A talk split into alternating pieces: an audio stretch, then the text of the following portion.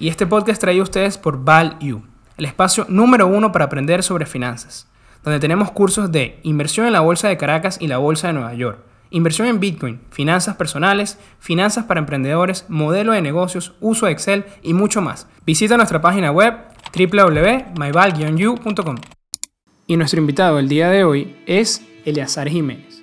Él es el gerente de negocios de Grupo Interaval Casa de Bolsa, es administrador de profesión y durante 27 años se desempeñó como encargado de la gerencia de liquidación de la Bolsa de Valores de Caracas. Además, es profesor en el Instituto Venezolano de Mercado de Capitales y también ha tenido experiencia como gerente en otras dos casas de bolsas importantes del país como Mercosur e Interbono. Hola a todos, bienvenidos a una nueva temporada de Networking de Ideas. Seguimos con la temporada número 8. Hoy volvemos a hablar del mercado local de la Bolsa de Valores de Caracas y seguramente hablaremos de otros mercados de la región con nuestro gran invitado al día de hoy. Bienvenido al programa, Elezar.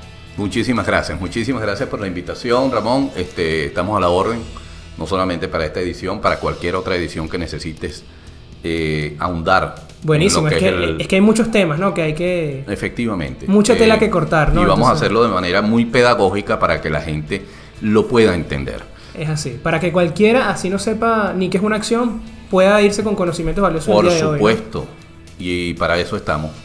En Interval estamos no solamente para prestar eh, esa asesoría o, esa guía, esa orientación, sino para también ilustrar a la gente con respecto a la inversión local.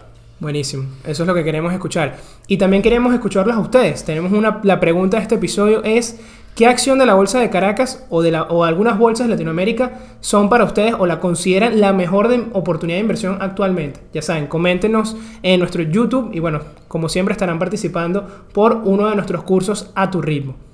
Y también tenemos nuestros cupones, ya saben, NDI20 para 20% de descuento en cualquiera de nuestros cursos y NDI8 solo para las primeras 8 personas en honor a esta octava temporada para un curso de eh, un descuento de hasta el 50% del precio. Así que aprovechen, aprovechen esas ofertas que tenemos para ustedes arrancando esta nueva temporada. Y bueno, Elazar, vamos directo con las preguntas. Adelante. Número uno, tenemos que saber, ¿no? ¿Cómo funcionan eh, las casas de bolsa, sé que muchas personas ya han invertido, pero ni siquiera han puesto, digamos, el, interés o simplemente no han conseguido la información de cómo funcionan, ¿no? Y cómo generan ingresos. Bueno, básicamente eh, las casas de bolsa son instituciones autorizadas por la Superintendencia Nacional de Valores. Eh, trabajan bajo un marco regulatorio, un marco legal, que les da a ellas las facultades para en el caso del mercado de valores, la eh, negociación, o vamos a decir, el intercambio de, valores eh, en el mercado a, través de la Bolsa de Valores de Caracas, en la cual tienen una membresía. ¿ok? Por eso, eh, en la mayoría de los casos, van a ver, o en la mayoría de los casos no, netamente es así, cada casa de bolsa tiene un, está identificada no solamente con su nombre institucional, sino tiene un número asignado. Lo que llaman coloquialmente el, asiento, ¿no? Efectivamente. Este, y las casas de bolsa funcionan eh, haciendo primero una introducción de lo que tiene que del inversor al mercado de valores, eh, asesorándolo, enseñándolo. Eh, y, inclusive dándole conocimientos desde el punto de vista este, del léxico, porque el mercado de valores, como todos los demás mercados, tiene un lenguaje muy particular. Eh, en, Interval Casa de Bolsa tenemos inclusive nuestras redes sociales, eh, hacemos ese trabajo de, darle conocimientos a los, a los inversores. ¿no?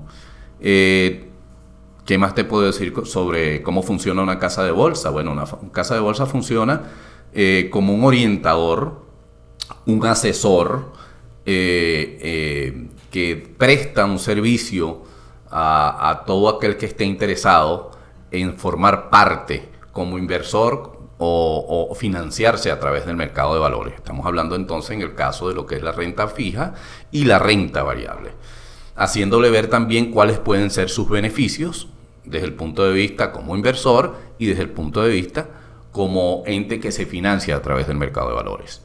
Eh, Es importante eso que mencionas, ¿no? El hacer del tema de que podemos pensar que simplemente el mecanismo, mm, me pasa a mí por el desconocimiento, que simplemente es el lugar o la forma de poder adquirir y vender títulos, pero también hay un componente importante que es la asesoría, ¿no? Por supuesto. Es importante porque todo está enmarcado no, no solamente en el riesgo, porque toda inversión tiene intrínsecamente un riesgo, implícitamente un riesgo, sino que debe haber un perfil del inversor. El inversor tiene, eh, el perfil está fundamentado no solamente en la edad, sino en el riesgo asociado a la edad, el capital que piensa invertir. En el caso de las empresas, personas jurídicas que se quieren financiar, está sujeto también a las características de la empresa que viene a financiarse a través del mercado de valores. Entonces podemos decir que el mercado de valores no es solamente un ente para invertir en acciones, sino para financiarse, sirve como, eh, eh, como, como, medio de, o, u opción de ahorro y de capitalización eh, con una visión de mediano largo plazo. En virtud de que las tasas de retorno no son como la gente lo tiene acostumbrado a ver asociado a, a, una banca que está relacionada a una tasa de interés fija o variable durante un tiempo determinado, bien sea si es por financiamiento o crédito, sino que en el caso del mercado de valores, las empresas están obligadas a primero informar cuál es, ha sido el resultado de su ejercicio económico, sino también de compartir o dar el beneficio del resultado del, ejercicio económico a todos sus accionistas. Dentro de ellos, dividendos, que se conocen como dividendos, que en este caso podemos hablar de los dividendos en efectivo, que son los que la empresa retorna en bolívares, y los dividendos en acciones, que son este, la adquisición de títulos a precios por debajo del mercado, de cotización del mercado, de como un beneficio a los, a los, accionistas. También está la opción también de los derechos de suscripción, que es la opción que tiene el inversor de adquirir más títulos bajo condiciones muy distintas a las que el mercado en ese momento. A un nuevo inversor, por ejemplo, una ventaja para los... Para los nuevos inversores, no, el, beneficio siempre se da al accionista ya registrado en los libros de... Va a ser un precio preferencial. Es un, base, un, un precio preferencial y una cantidad de títulos asociada a ese precio preferencial. Buenísimo, creo que nos dejaste claro por qué invertir, ¿no? Hay unos beneficios y, e inclusive normados que la empresa, bueno, tiene varias opciones, pero tiene que dar a sus accionistas, ¿no? y está obligado a estar legalmente este, e, establecido, ¿ok? En nuestro marco regulatorio. Buenísimo, queda claro esa parte. Y Eleazar, hablabas mucho y hacías énfasis de que hay como dos grandes clientes, ¿no? Está al lado, digamos, la persona que quiere invertir y está eh, las empresas que quieren financiarse. ¿Cómo hacen ustedes? Eh, primero con esa dinámica, cómo es la comunicación y las diferencias, me gustaría saberlo, y bueno, cómo, cuál es la comunicación con un inversor y cuál es con una empresa, y eh, cómo hacen para adquirir justamente esos clientes. Bueno, en, virtud de, vamos a decir, de los dos sectores de lo que estamos hablando, el inversor y, la empresa que se quiere financiar, eh, la relación es, la tratamos de hacer lo más directa posible. ¿Por qué? Porque en el caso del inversor, él necesita de una orientación si no conoce del mercado y de una asesoría ya aún conociendo el mercado, en virtud de que el mercado de valores eh, tiene factores desde el punto de vista, eh, eh, vamos a decir, referencial, que pueden o no afectar a la inversión que está haciendo esta persona. Como, como por ejemplo... Bueno, como por ejemplo puede las expectativas que pueda tener la persona con respecto a su inversión. ¿Qué quiere ella con, invertir? ¿Qué quiere esa persona? ¿A qué plazo lo quiere? Para eso están los asesores financieros, para eh, orientar al, inversor sobre qué opción tomar, cómo tomarla, a qué plazo tomarla. Es una conversación más tú a tú, ¿no? Sí, es más personalizada. ¿sí? Ya cuando se tiene definido este, todo lo que tiene que ver con lo que el inversor quiere, cómo lo quiere y para qué lo quiere. Ok, esa es una de las propuestas. Es decir, se llega al inversor y se le propone, bueno, vas a tener esta este, cierta sesión de, de, coaching, si lo podemos llamar así. efectivamente, es así. Eh, para definir tu, tu, plan de inversión, ¿no? Efectivamente, porque básicamente en el mercado de valores se da mucho, eh, uno de los factores que, que, que, refiere mucho a estos mercados es el, el, el factor emocional. Claro. Eh, y el factor tendencia. Y muchas veces las tendencias y las emociones se juntan y pueden Causar estragos. causar algunos estragos que de- no van a ser tan beneficiosos para como, como, como lo espera. Y ya que nosotros tenemos el background, eh, tenemos el, el, el know-how también. el know-how y no, y no solamente tenemos la relación con las empresas emisoras, Eh, porque la gente tiene un- una mala concepción de lo que es el mercado de, de- de venta y compra de acciones. La gente cree que esto es jugar con el dinero. No, aquí Sí. no se juega con el dinero. Eh, estos son mercados regulados y no, por ser mercados regulados, este, nosotros somos responsables de lo que esta persona está haciendo como empresa que va a financiarse como inversor que quiere hacerse parte de algunas de las compañías del mercado de valores. Entonces, ¿qué sucede? Eh, nosotros lo vamos orientando, lo vamos guiando y de las empresas nosotros tenemos información periódica y que ellos deben presentar. y ustedes analizada esa información. analizarla, analizarla y tenemos los resultados que nos permiten a nosotros dar una, eh, dar una, una, Orientación. una orientación muy cercana a la situación o a la dinámica de la empresa y a la dinámica del mercado. Sí, para fijar esa expectativa, ¿no? Y afina- Para darle, para darle a la expectativa un contenido. Ok. Para, que- para que el contenido no sea, eh, vamos a decir, eh, mm, para que el- la expectativa tenga un fundamento lógico y no un fundamento emocional. No pensar que voy ¿Qué? a duplicar mi dinero con la empresa que está, tú sabes que No. está ganando, está ganando cada vez menos. Porque nosotros, de alguna u otra manera, como bien te lo dije, somos los orientadores y eh, aparte de los factores emocionales, eh, nosotros también tratamos de evaluar el riesgo y segmentar el riesgo, diversificar el riesgo. Que si de alguna u otra manera llegase a ocurrir un evento no deseado, el riesgo sea menor y la inversión se pueda mantener Y si no mantener un impacto muy bajo en cuanto a la tendencia. Ojo, que las tendencias de los mercados no significa que la gente pierda cuando son contrarios. No, son ajustes, correcciones que da el mercado. Pero todo está, esto está fundamentado en, un- en registros no solamente de la dinámica del mercado actual, de medidas económicas, macroeconómicas, sino del, del rendimiento que ha tenido o el desempeño que han tenido el título en un tiempo determinado, lo que llamamos Histórico, ¿no? histórico. ¿ok? Aunque bueno, dicen que resultados pasados no garantizan rendimientos futuros, ¿no? Pero da una idea. Claro, pero te da de alguna manera una referencia. ¿Por qué? Eso es importante. Porque también eh, en, en economía, la economía es cíclica. ¿Ok? Sin duda. Lo que pasa es que tenemos que saber si es cíclica, cuáles son los factores que de alguna manera influyeron en un tiempo determinado, en una tendencia determinada, en un factor determinado. Y es lo que nos da a nosotros entonces la certeza de saber qué puede ocurrir y qué no. Y que es lo más probable. Que es lo más probable por eso. Por eso te digo, es, es el estudio y también la dinámica del mercado. La dinámica del mercado forma parte de, la, de, la, de, esa, de esa información que nosotros manejamos dentro del mercado de valores en la casa de bolsa. Claro. Bueno, como dicen que la historia no se repite, pero rima, ¿no? Efectivamente.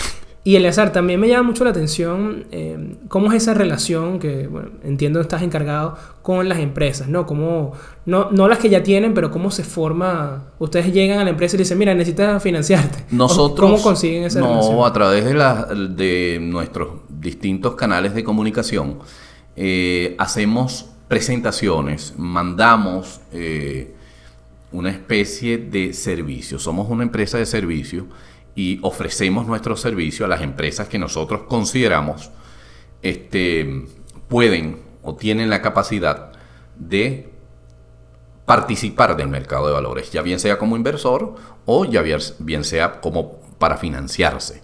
¿Ok? Ok. Eh, le mandamos una presentación, acordamos una reunión y le hacemos ver las ventajas de entrar en el mercado de valores según las necesidades que tengan. ¿Ok? Este, tenemos aliados, por supuesto. Mm, El, el aliado más cercano que tenemos en este momento, o la, la- la- la alianza más sólida que tenemos, la tenemos ahorita con Banca Amiga, que es quien de alguna u otra manera también participa de todo este ecosistema. Entiendo que van a salir a, bolsa, inclusive. Ya estamos hablando de un ecosistema, ¿ok? Del cual Interaval forma parte. Buenísimo. Y otro tema importante eh, que veo, no sé si puedes hablarnos un poco, aunque yo sé que esto sale un poco más de, la, de lo que es la bolsa de Caracas o del mercado nacional, pero es eh, cómo ves esos servicios que ustedes ofrecen llevándolos de repente a un nivel un poco más bajo, estos emprendimientos que cada vez están formando una mayor parte de la economía nacional, que están tomando cierto tamaño, que eh, de repente no están familiarizados con, el mercado nacional. Bueno, quiero que sepas que uno de los trabajos que hemos venido haciendo y hemos, hemos venido desarrollando y que ha tenido muy buena aceptación ha sido el apoyo al emprendimiento. ¿okay? Hemos llevado, eh, tenemos varias empresas eh, de la cual ya pronto van a ver ante el mercado de valores algunas que van a salir. Oye, qué bueno. Este, y otras la estamos trabajando, mm, estamos por el, en el proceso de adecuación, en virtud de que, ¿qué sucede? Eh, para una empresa eh, eh, llegar al mercado de valores y optar por un financiamiento, bien sea a través del mercado de valores u otra institución, siempre debe tener, cumplir con algunas reglas, ¿ok? Y formalismo. Y esto tiene que ver desde el punto de vista más de lo que el, orden, eh, vamos a decir, contable de sus estados financieros, de sus flujos de caja y, por supuesto, una presentación de la materia, de la, de la materia a la cual se dedica. ¿okay? Para nosotros tener también y poder fundamentar un posible proyecto de financiamiento a través de la casa de bolsa. Excelente. Y me, emociona muchísimo que esos proyectos, ¿no? Que sin duda que el emprendimiento en Venezuela está creciendo mucho, está creciendo rápido. Y, y también por el apetito de riesgo que hemos visto, eh, eh, los venture capital en Latinoamérica están en volúmenes altísimos, ¿no? Hay, un apetito de riesgo, entonces creo que, es importante que, lo aprovechemos, ¿no? Básicamente hemos, eh, estamos en un proceso, nosotros, el factor económico ha obligado o ha ha marcado una tendencia de, esa innovación a lo que nosotros no, no llamamos solamente innovadores, sino nuevos empresarios. Porque apostamos a su éxito y por eso estamos yendo con ellos, eh, reuniéndonos con ellos, presentándoles las opciones y y inclusive ayudarlos en la estrategia, ¿no? En su proceso de adecuación. Bueno, en el proceso de adecuación están todas, no solamente las opciones de financiamiento, sino las herramientas y los riesgos que estamos corriendo. Pero en un mercado como el de como el, venezolano, eh, y hablando efectivamente del mercado de valores, creo que es eh, el sector en el cual eh, en este momento actualmente existe una confianza extraordinaria. Sin duda, pues, demostrado de un lado y del otro, de nosotros que somos los participantes y de los inversores y de las empresas. Y que hay unas reglas claras y que todos tienen que seguir. Por supuesto, todo está normado, todo está regulado y por supuesto también con el apoyo de las instituciones que nos regulan, la Superintendencia Nacional de Valores. Que, que hay otras alternativas que están ahorita no, no, digamos, para no meternos en ese tema, que hay otras alternativas eh, de, digamos, de financiamiento que no están disponibles ¿no? actualmente. Si no están disponibles, la intención de nosotros es darles a ellos la mejor solución. Exacto. ¿Ok? Porque eh. para eso estamos en esto. Llenar de cierta Creo que todos en el mercado de valores todos los actores, todas las casas de bolsa, tienen el mismo objetivo y por eso la superintendencia como órgano regulador también aprobó en este eh, hace poco la emisión de, papeles comerciales de, financiamiento, de instrumentos de financiamiento en dólares. eso te iba a preguntar. Que eso, es, parte de la innovación en el mercado. Y esta tendencia seguramente va a impactar en otros sectores y va a impactar en, inclusive en, la misma estructura que tenemos nosotros dentro del mercado de valores, porque es una tendencia, ya no es una cuestión que nosotros debemos ver de manera aislada. Y el hacer, ¿cómo? Esto es importante, justamente te iba a preguntar de esos cambios que, ha tenido el sector y que han tenido que también adaptarse. Eh, creo que el de moneda, emisiones en, moneda, en moneda extranjera es súper importante, ¿no? Es uno de los más representativos. Quería preguntar si nos puedas comentar un poco acerca de cómo fue la, la- la aceptación o el interés por parte del inversor hacia estos títulos. Mira, déjame decirte que fue muy positivo, porque de alguna u otra manera estamos hablando de mm, un instrumento, eh, estamos hablando de un mercado que marca eh, en esta dinámica económica eh, la, la cobertura, en el caso de bolívares, de los factores que inciden en el mercado como es el tipo de cambio y la hiperinflación. ¿Ok? Entonces ha sido el mercado de valores un, un nicho, un, un escenario en el, cual, en el cual las personas han buscado este, eh, protegerse de estas dos variables importantes. Y en el caso del financiamiento en dólares, por supuesto que tiene una aceptación aún igual o mayor, porque esto de alguna u otra manera también va a venir marcando una tendencia importante, porque ya, ya estamos hablando de dos instrumentos, uno en bolívares y otro en dólares, eh, o en, en, este, en, en una Otra moneda. en una moneda distinta a la que tradicionalmente se, se, se viene manejando en el mercado de valores venezolano. Buenísimo. O sea, podemos esperar que esto sea una tendencia y veamos más de esta. de este tipo de Seguramente lo van a ver y muy pronto. ¿sí? Genial. Y mm, no sé si podemos aquí desviarnos un poco y hablar también de. Sé que me tienes ahí unos análisis importantes de cosas que viste interesantes que pasaron en otras bolsas, eh, no precisamente de Venezuela, sino eh, en Latinoamérica, que podrían también incorporarse. Por ¿no? supuesto, por supuesto. Una de las cosas más interesantes que está ocurriendo en los mercados de, de- de la región, en los mercados de valores de la región, es la integración eh, de mercado de valores colombiano, peruano y chileno. Esto de alguna u otra manera también va a traer, primero, la, la- la apertura, la diversificación, el conocimiento de la dinámica de otros mercados, sino que va a ser también que las empresas se interesen en participar de mercados diferentes al local. ¿Ok? Ok, ¿Te refieres Es- con esto, Lazar? Disculpa, que yo, eh, estando en Chile, en la Bolsa de Chile, en, en- en- en pesos chilenos, yo podría invertir eh, en soles ¿no? y Efectivamente, empresas de... Perú. Del mercado de estos países que en este momento fueron quienes han tomado la iniciativa de integración. En Latinoamérica mm, también va a marcar un- una tendencia de, las de los demás mercados que van a tener que adherirse Exactamente. ¿ok? Para poder, como te dije, darle apertura a lo que es un nuevo esquema, porque esto viene a formar parte de un esquema no solamente innovador, sino un nuevo esquema de negocio, un nuevo esquema económico, porque esto incide en la economía de un país, ¿ok? Eh, si bien es cierto, el mercado de valores en algún momento eh, eh, tuvo una, una preponderancia o una representación im- importante en la economía del país. y estamos hablando del Producto Interno Bruto. En caso, en caso de todos los países, ¿no? En el caso de todos los países, por supuesto que, que- que seguramente van a optar por esta opción de integración. Sí, y, y es que es la herramienta más atractiva para el inversión, para el capital privado. Ya Para el aquí se capital viene. extranjero, me refiero. Efectivamente. No, y aquí se viene trabajando ya ese formato. Eh, ya tecnológicamente, nosotros estamos preparados para trabajar en un mercado multimoneda.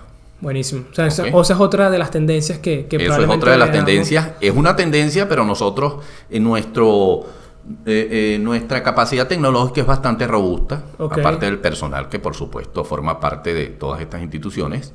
Este, y, la ten- y las proyecciones que nosotros ya veníamos haciendo estaban enmarcadas en ese contexto y hoy en día somos eh, uno de los mercados que puede tranquilamente este, llegar a, a- a- a formar parte de ese ecosistema, De- vamos a decir, de mercado de valores económicos financieros. integrado ¿no? con Sí. otros países. Yo creo que eso es súper importante y que subestimamos, ¿no? Pensamos que aquí sin duda quiero escucharte en el sentido de que, bueno, eh, si hubi- hubiera cambios, ¿no? digamos, económicos eh, en el país, eh, tenemos los sistemas para, digamos, aguantar eh, 10 veces más volúmenes en las operaciones que, que, que hay hoy en día. Sí. Por supuesto, tenemos, si hablamos... Eh, eso es algo que, que, hay que saberlo. Efectivamente, la Bolsa de Valores de Caracas en este momento maneja unos volúmenes que en otros momentos fueron muy superados, muy superados.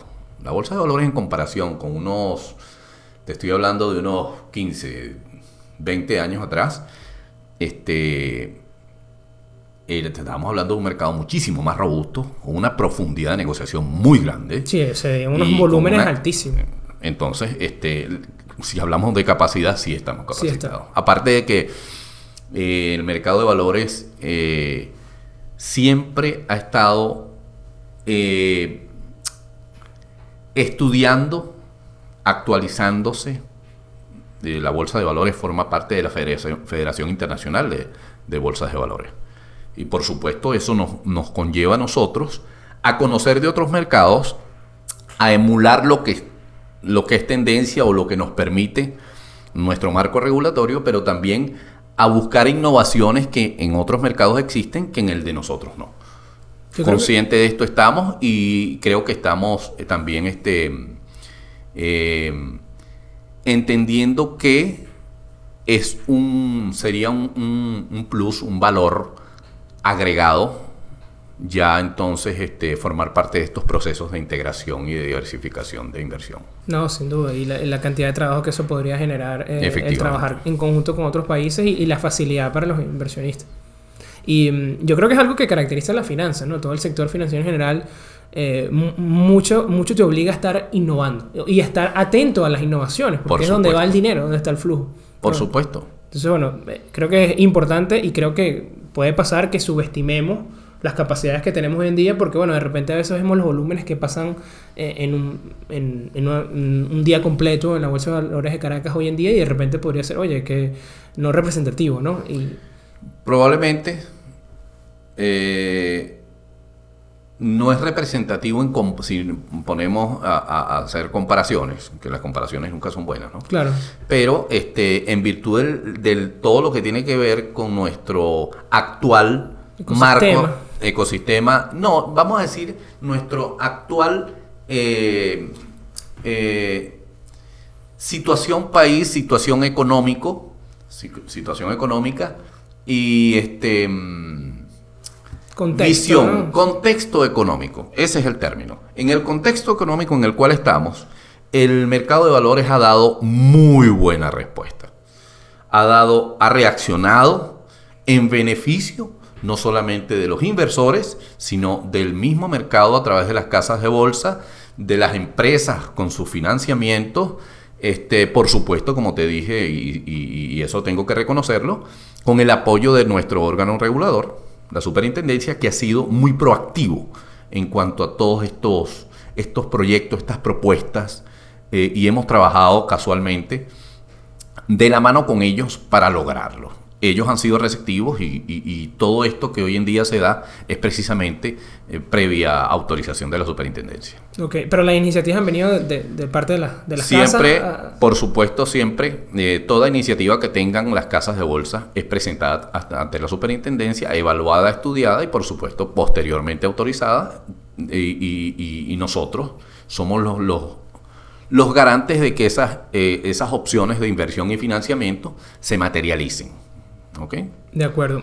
Y el azar, un tema que no hemos hablado y creo que es súper importante es, y dada tu experiencia, no solo bueno, por tu trabajo, sino porque también eres un inversor y lo que has visto, eh, me gustaría saber cuáles, cuáles suelen ser los errores más frecuentes que cometen los inversionistas y eh, cómo precisamente podríamos prevenir este tipo de errores, ¿no? Bueno, los errores más frecuentes eh, están en el contexto del desconocimiento. El desconocimiento es algo que de alguna u otra manera es un error eh, que cometen los inversores cuando estés, o, están interesados en hacer cualquier o, utilizar su capital para. El desconocimiento, la falta de información, el no tener a una persona o, no recurrir al sitio e indicado, al sitio indicado, a la persona indicada, y guiarse por el referencial del comentario de, de- Consejo. del tercero, ¿ok? Del consejo, del... No. Eh, la recomendación, si no tiene un asesoramiento, no sirve. La recomendación, si no tiene un conocimiento, tampoco va a tener efecto. La recomendación, si no tiene una proyección, tampoco va a tener efecto sobre la intención o lo que tú estás buscando con invertir, porque nadie invierte para perder. Totalmente de acuerdo, Lazar. Y además de, de este error, ¿has visto otro que se repita? Eh, sí, Eh, el otro error es el, el emocional. La gente tiene eh, expectativas eh, y si esas expectativas no están fundamentadas, las emociones lo impulsan a, a- a tomar decisiones que no son eh, las mejores, ¿ok? Y por supuesto, estas decisiones, como toda decisión, trae consecuencias, Tal cual. ¿ok? No hay que olvidarse nunca de eso, ¿no? Y las decisiones financieras probablemente sean las más importantes de nuestra vida, ¿no? Claro, porque los errores en finanzas este, no, no se, vamos a decir, no se mitigan con disculpas, no cuenta, cuestan dinero. Es así, y, y tiempo, y muchas veces Y es efectivamente. bastante tiempo recuperarse, ¿no? Ujú. Y mm, el azar, ahora que entramos en este tema de los errores, eh, hemos visto que, bueno, probablemente los que solo siguen la renta variable y hayan tenido estas expectativas altísimas, eh, probablemente no se haya cumplido, ¿no? Esas expectativas porque no hemos visto estos rendimientos elevados como puede ser, pueden haber pasado en otros años, ¿no? Pero eh, no sé si podrías comentarnos un poco acerca de qué pensar de estas tendencias que vienen en cuanto a la renta variable, qué podríamos esperar en los próximos años. Bueno, fíjate tú, en este momento te puedo decir que el mercado de valores está en un proceso de ajuste. No podemos hablar de tendencias eh, tomando en cuenta que efectivamente hay unos títulos que han tenido un, un ajuste pronunciado, en virtud de que el mercado de valores es la, la- el, el- es un, es- vamos a decir, es un receptor de las consecuencias de, de, algunas, de algunos indicadores de algunas variables. ¿Qué sucede? En este momento, y como bien sabemos todos, el sector bancario tiene una restricción desde el punto de vista eh, de liquidez. Claro. Esa liquidez que no se, que no se puede eh, abordar a través de la banca, se aborda a través del mercado de valores.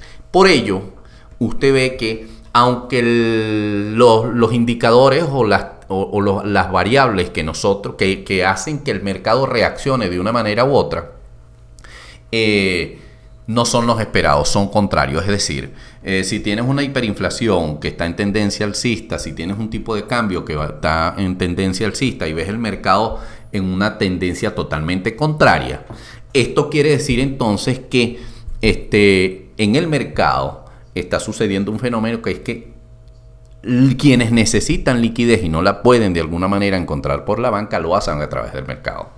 Entonces, esa, esa, esa reacción del que necesita liquidez hace que el título ajuste Claro, no va a, a la subir baja, de precio a pesar la de- baja, que como te dije, no es una tendencia que sea constante, es simple y llanamente coyuntural, por un momento Liquidez que necesitamos. Pero si nos ponemos a ver el rendimiento de los títulos de aproximadamente 2, 3 años para acá, la capitalización ha sido eh, muy grande, la relación eh, o la tasa de retorno ha estado por encima del 100% de la inversión de, en, en algunos títulos, por no decir todos, y no hablo de todos porque Es decir, es de hace proporcional. tres años eh, al día de hoy. Al día de hoy pude, Y estamos pude hablando en- tener en moneda prome- fuerte, en ¿no? moneda en moneda en bolívares, ¿ok?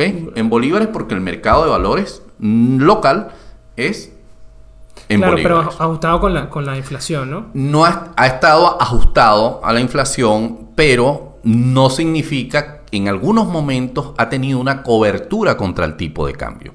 Sin duda. Y eso también hay que evaluarlo. Entonces, lo que, lo que te quiero decir es que en el mercado de valores, en este momento, eh, el- su contexto es coyuntural, no va a ser una constante. ¿Por qué? Porque las variables y los indicadores te dicen que esa variable en cualquier momento, o esa, esa mm, tendencia actual, en cualquier momento se puede rever- revertir. Y revertir te hablo en virtud de lo que en este momento ocurre en el mercado de valores, que es este, aparte de la muy poca liquidez que existe, este, la tendencia igual a la que venía sucediendo. Que era ajustar al, tipo de cambio y a la Buscando el ajuste al tipo de cambio. No perfecto, a veces por encima, pero acuérdate que estamos hablando de un mercado de oferta y demanda. ¿Ok? Buenísimo. Y bueno, para los que de repente pudiera confundirle un poco esto, es simplemente que como los precios estaban en bolívares, buscaban subir de acuerdo a la depreciación de, esta moneda, ¿no? Al, tipo, al tipo de cambio.